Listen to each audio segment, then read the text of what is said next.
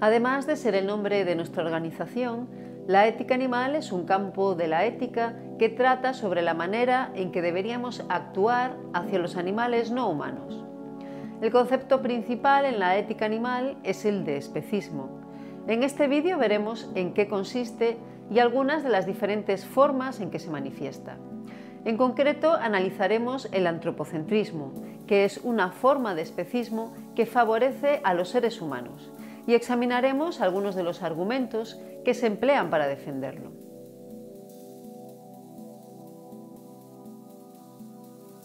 El término especismo se acuñó hace casi 50 años y es análogo a otros como racismo o sexismo. Al igual que estos, la palabra especismo nombra una forma de discriminación, en este caso contra quienes no son miembros de una cierta especie. Pero, ¿qué es exactamente discriminar? La discriminación ocurre cuando alguien recibe un trato peor que otros individuos de forma injustificada. Al igual que el color de piel o el sexo, la pertenencia a una especie es una circunstancia biológica sin relación con cómo deberíamos tener en consideración a ese ser.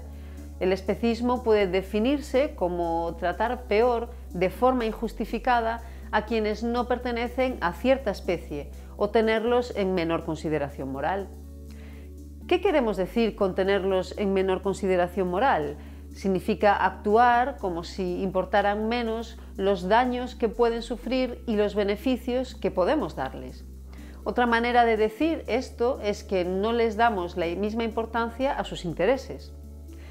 En este contexto, interés significa un beneficio o daño potencial tienes un interés en algo, por ejemplo, en recibir cuidados médicos, si ello es algo que te puede beneficiar y tienes un interés en contra de algo, por ejemplo, en contra de sufrir un golpe, si es algo que te puede perjudicar. Dar la misma consideración a dos individuos distintos supone dar la misma prioridad a sus intereses, cuando estos tienen la misma importancia. Por ejemplo, supongamos que dos personas, Alicia y Beatriz, están sufriendo malaria y necesitan medicinas. Ambas tienen la misma enfermedad y ambas están sufriendo por igual. Cada una de ellas tiene un interés en recibir tratamiento médico y el interés es igualmente fuerte en ambas. Podemos curar a las dos. Si decidiéramos que es muy importante tratar a Alicia, pero que no es tan importante tratar a Beatriz y no la curamos, no habremos tenido en consideración los intereses de manera igualitaria. Estaríamos dando importancia a los intereses de Alicia, pero no a los intereses de Beatriz. En el caso de Alicia y Beatriz, los intereses son los mismos, pero la igual consideración de intereses no supone que los intereses de los individuos tengan que ser exactamente los mismos. De hecho, pueden ser muy diferentes ni supone tampoco que debamos tratar a los diferentes individuos de manera exactamente igual. Pero si tenemos sus intereses en igual consideración y esos intereses son igual de importantes, debemos tomarlos igualmente en serio. Por ejemplo, un pez tiene un interés en vivir en el agua y una ardilla tiene un interés en vivir en tierra. Estos intereses son muy diferentes. Sin embargo, resultan igualmente importantes porque un pez se asfixiaría en tierra y una ardilla se ahogaría bajo el agua. La igual consideración de intereses supone también dar mayor prioridad a los intereses que tienen mayor peso. Cuando hablamos de peso nos referimos a un mayor impacto en un individuo. El interés de Miguel en aliviar un dolor leve es menos importante que el interés de Sara en aliviar un dolor intenso. Si diéramos prioridad al dolor leve sobre el dolor intenso, estaríamos teniendo en consideración de una manera desigual los intereses de estos dos individuos, favoreciendo de manera injustificada el interés menor de Miguel sobre el interés mayor de Sara.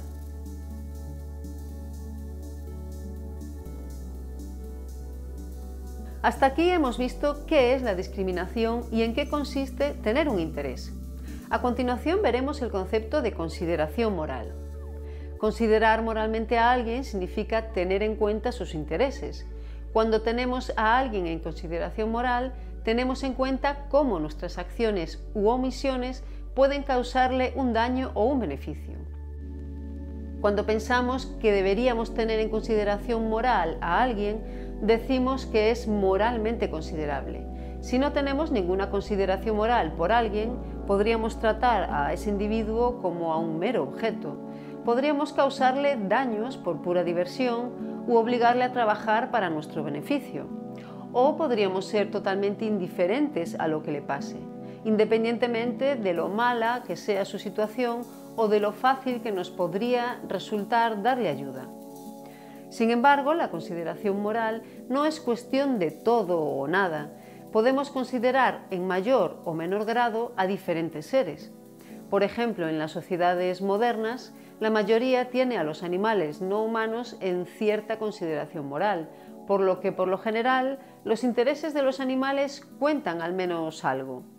Debido a esto solemos pensar que está mal dañar o matar a los animales sin razón, pero aún así se les suele tener en menor consideración que a los seres humanos.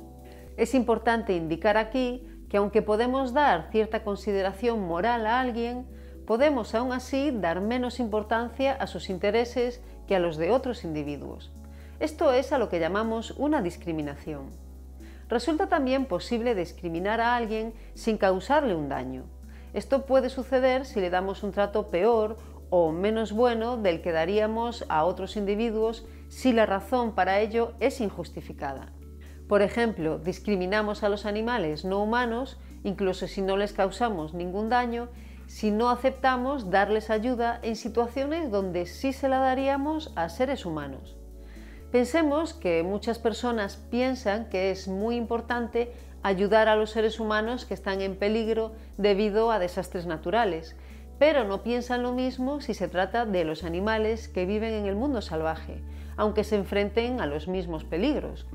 Podemos ver que el especismo, al igual que otras formas de discriminación, puede tener muchas implicaciones diferentes para sus víctimas. Estas incluyen nuestras acciones contra ellos, pero también nuestras omisiones, esto es, las veces en las que podríamos beneficiarles y no lo hacemos. La mayor parte de la gente piensa que se debería considerar de manera igualitaria a todos los seres humanos y rechaza que se discrimine a algunos de estos. Rechazar el especismo supone tener una actitud similar hacia los demás seres sintientes. Esto no implica negar que los individuos de diferentes especies tengan a menudo diferentes intereses o incluso individuos de la misma especie. Lo que supone es que cuando sus intereses tienen el mismo peso, es decir, cuando los daños o beneficios son igual de malos o buenos para quien los experimenta, esos intereses deberían contar por igual.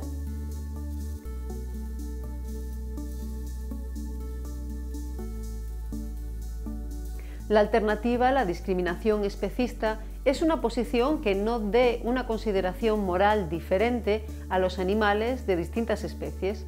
Podemos denominar a esto una posición no especista. Otro concepto distinto es el de antiespecismo, que consiste en la oposición al especismo.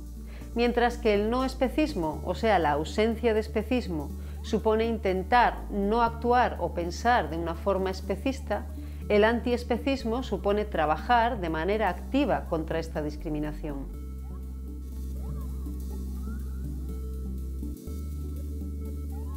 La forma más habitual de especismo es la discriminación de los animales no humanos en comparación con los seres humanos.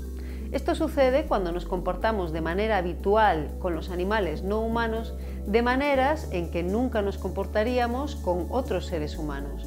La posición según la cual los intereses de los seres humanos importan más que los intereses de otros animales, aun cuando estos sean igual de importantes, se denomina antropocentrismo. Si estamos de acuerdo en que el antropocentrismo no tiene justificación y en que por lo tanto es una forma de especismo, podemos denominarlo también especismo antropocéntrico. Sin embargo, este es solo un tipo de especismo. Algunos animales no humanos son discriminados de muchas formas diferentes en comparación con otros. Por ejemplo, se suele tener en mayor consideración a los animales más relacionados con los seres humanos o a aquellos con los que compartimos ciertas capacidades que muchos seres humanos poseen. Esto incluye a grandes simios como los chimpancés o a los gorilas y a otros animales como los delfines o los elefantes. Además, en muchos lugares del mundo, animales como los cerdos, las vacas, los pollos o diferentes especies de peces son tratados peor que los perros y los gatos. Los cerdos, las vacas y los pollos son explotados para fines humanos de formas en las que normalmente no lo son los perros y los gatos. Otro motivo para que ciertos animales sean tratados mejor que otros es que los seres humanos tengan una preferencia estética por ellos. Esto ocurre cuando se considera de forma más favorable a un oso panda o a una mariposa que a un ciervo o a un escarabajo. En otros casos, las diferencias tienen que ver con distintos intereses científicos en los animales. Además, los animales más pequeños suelen tenerse en menos consideración moral que los grandes, exclusivamente debido a su tamaño.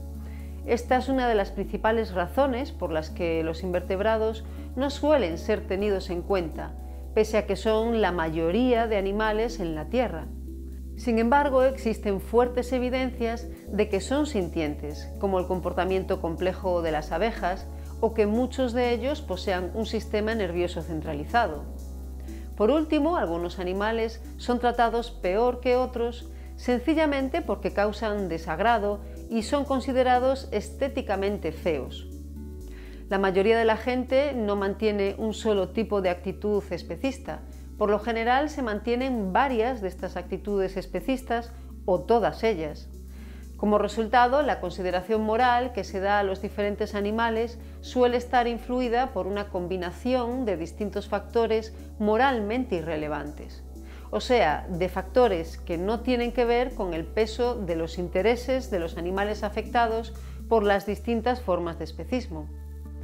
De todas estas posiciones, la que tiene las consecuencias potencialmente más dañinas para los animales no humanos es el antropocentrismo a la luz de esto, es muy importante examinar si esta es una posición justificada o no. Analizaremos a continuación algunos de los argumentos usados para intentar justificar el antropocentrismo. Hay diferentes formas en las que se defiende el antropocentrismo, la posición según la cual los intereses humanos cuentan más que los intereses de otros animales. Estas pueden clasificarse en varios grupos que veremos a continuación. Debemos tener en cuenta que ahora estamos hablando de las formas en que son defendidas las posiciones antropocéntricas y no de los argumentos para refutar dichas afirmaciones, lo cual expondremos en vídeos posteriores. En primer lugar, a veces se afirma que los intereses de los seres humanos deberían importar más que los de otros seres sintientes sin dar más argumentos. Sencillamente se da esto por supuesto. Esta posición es tan común que la mayoría de quienes creen esto lo asumen sin pararse a pensar sobre ello, excepto en los casos en los que se discrimina a los animales de maneras demasiado brutales. Un segundo tipo de argumentación consiste en que los intereses humanos deberían importar más porque hay una condición especial que solamente cumplen los seres humanos, la cual, sin embargo, no puede verificarse.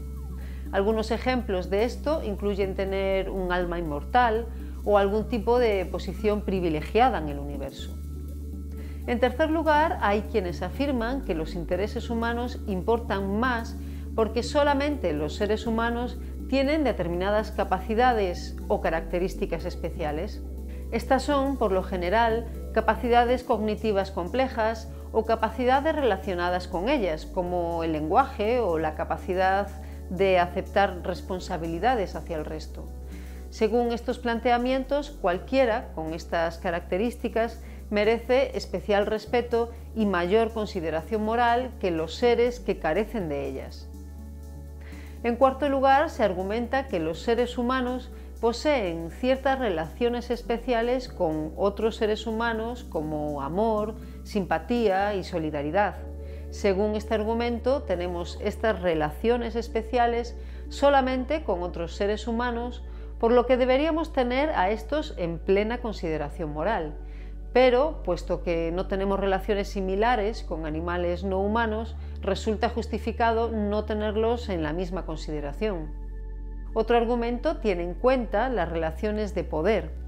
Se afirma que los seres humanos pueden no tener en consideración a otros animales puesto que son más fuertes o poderosos que estos, pero que deberíamos respetar a otros seres humanos porque tenemos un nivel similar de fuerza o poder. Por último, hay posiciones que combinan uno o más de estos argumentos. Por ejemplo, a veces se defiende que para tener a alguien en plena consideración moral, un ser debe poseer ciertas capacidades complejas o tener ciertas relaciones especiales con el resto de seres humanos. O se sostiene que deberíamos respetar a todos los seres que pertenecen a nuestra especie o que tienen capacidades intelectuales complejas.